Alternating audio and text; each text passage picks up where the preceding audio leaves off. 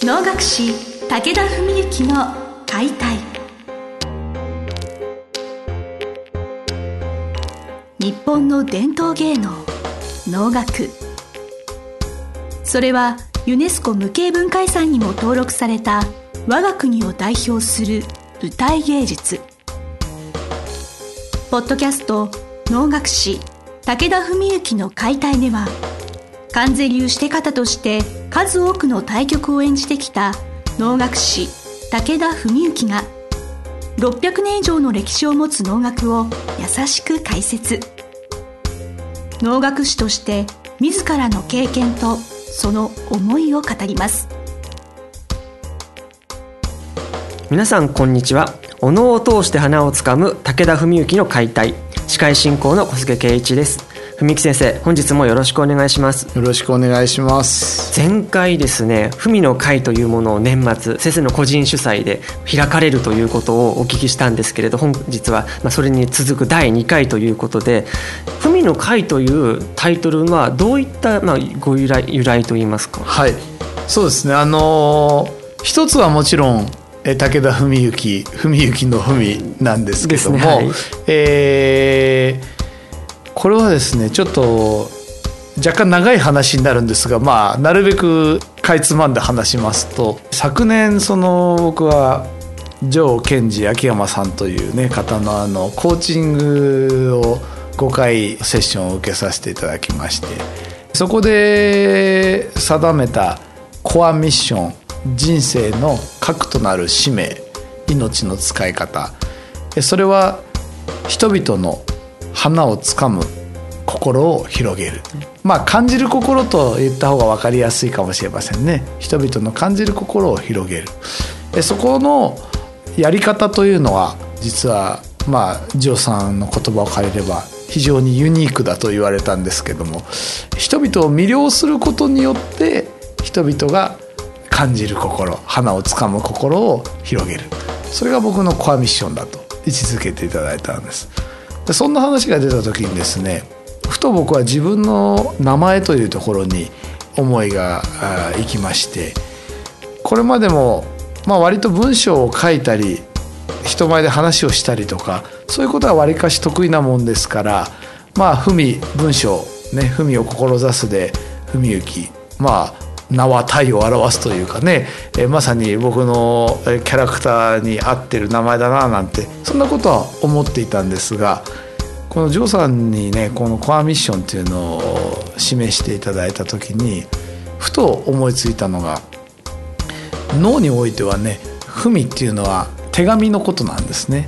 もう脳学士に脳の中で文っていうと何のことですかって言ったら間違いなく誰もがそれは手紙のことですよと答える。まあそれは辞書で聞いても文って言えばまあ大概手紙のことにはなるんでしょうけど、まあ、いくつか意味が出てくると思うんですね。はいまあ、ものにおいては完全に手紙なんですね。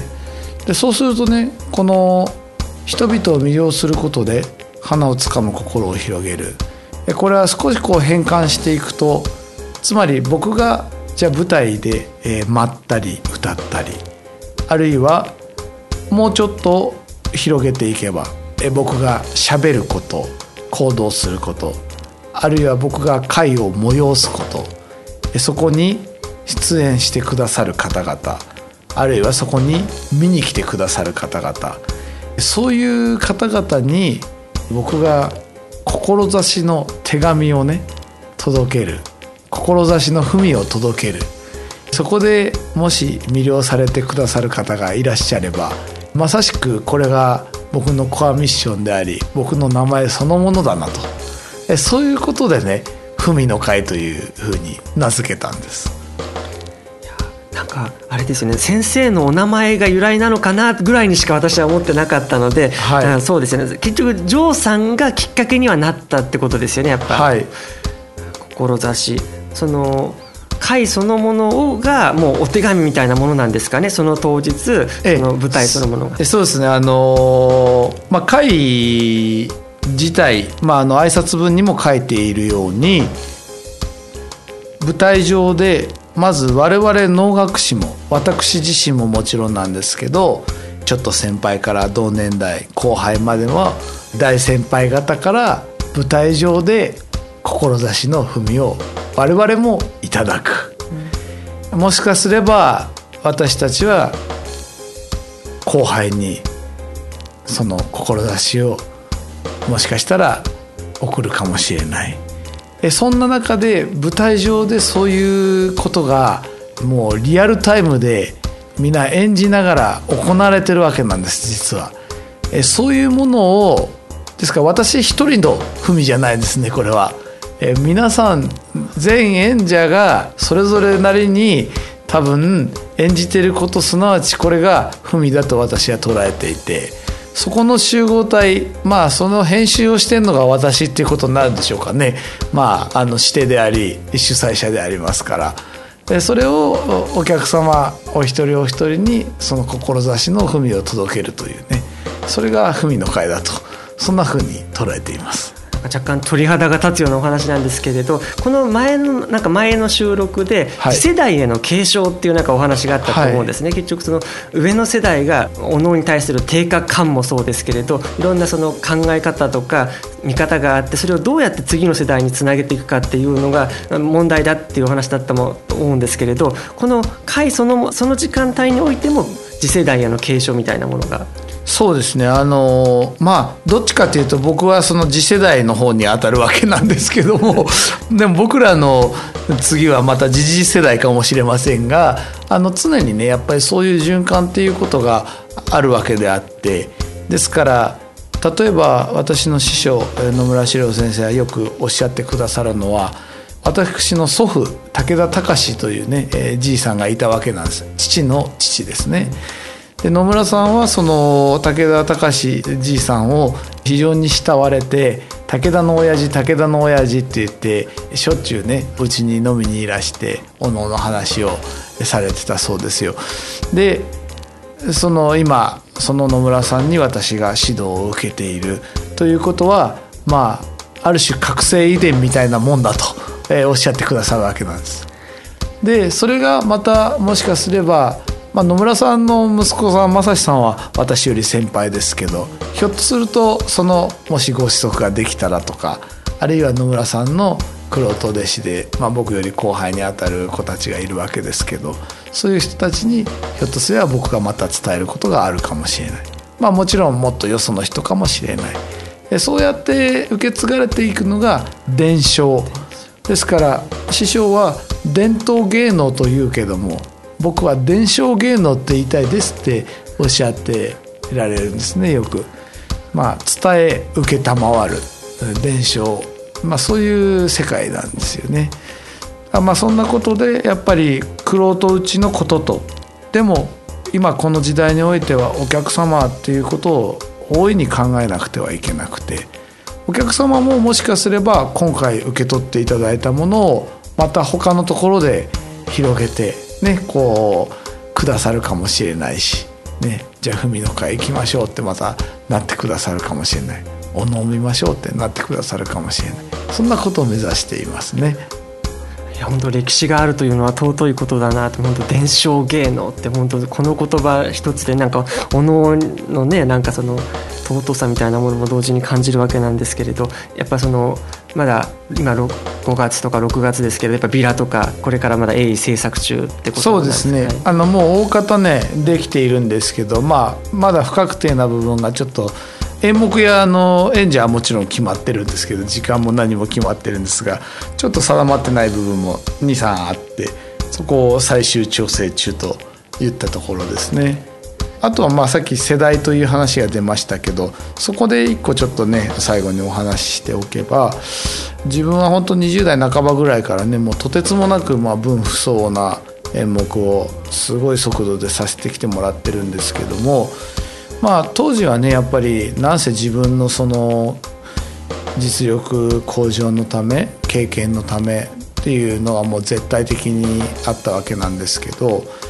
最近思っていることにはちょっと違う部分もあって、はい、特に今回の定価のチャレンジなんていうのはね、まあ、この間の富士となんかでもそうなんですけど本当に僕はレジェンド世代と勝手にお呼びしているんですがもう生きる伝説みたいなね方々がまだ現役バリバリで、まあ、師匠をはじめうちの父もそうですがそういう世代の方がねまだお元気で舞台に立ってられるんですよ。で定価みたいな演目っていうのはやっぱりそういう世代の方々が出される例えば「あ」とか「い」っていう一文字あるいは「よ」とか「ほ」っていうその掛け声そういうものの一つ一つがねもう言葉の意味とかじゃなくて世界なんですよ。ですからそうするとねまあ僕はこれは決してその同年代とか少し上の先輩を批判的な意味で言うわけじゃなくて危機感として自分自身が持ってることなんですけどひょっとしたらですよ僕自身のパフォーマンスは10年後もし50歳になる時にまあ今年の定価よりはまあ多分上手にできるとは思うんですよ10年後の方が元気でいれば。でも定価全体のクオリティは10年後と今だったらひょっとしたら今回の方が上かもしれない。なぜって言ったら要するに70代まあ師匠は80になられましたけどもその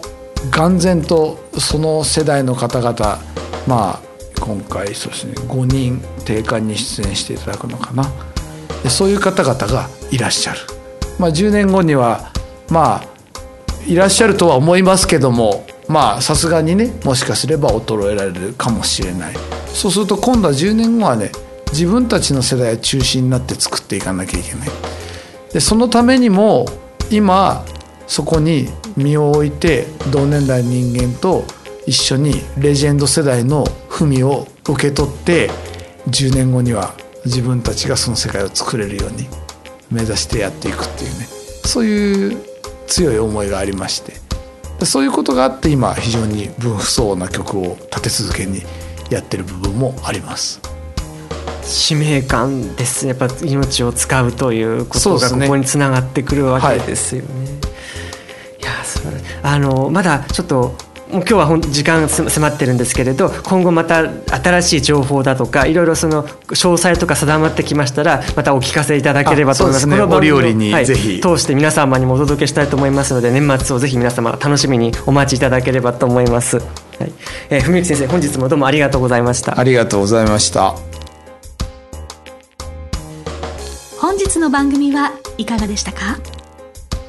番組では武田文幸への質問を受け付けております。ウェブ検索で「武田文幸」と入力し検索結果に出てくるオフィシャルウェブサイトにアクセス。その中のポッドキャストのバナーから質問フォームにご入力ください。ぜひ遊びに来てくださいね。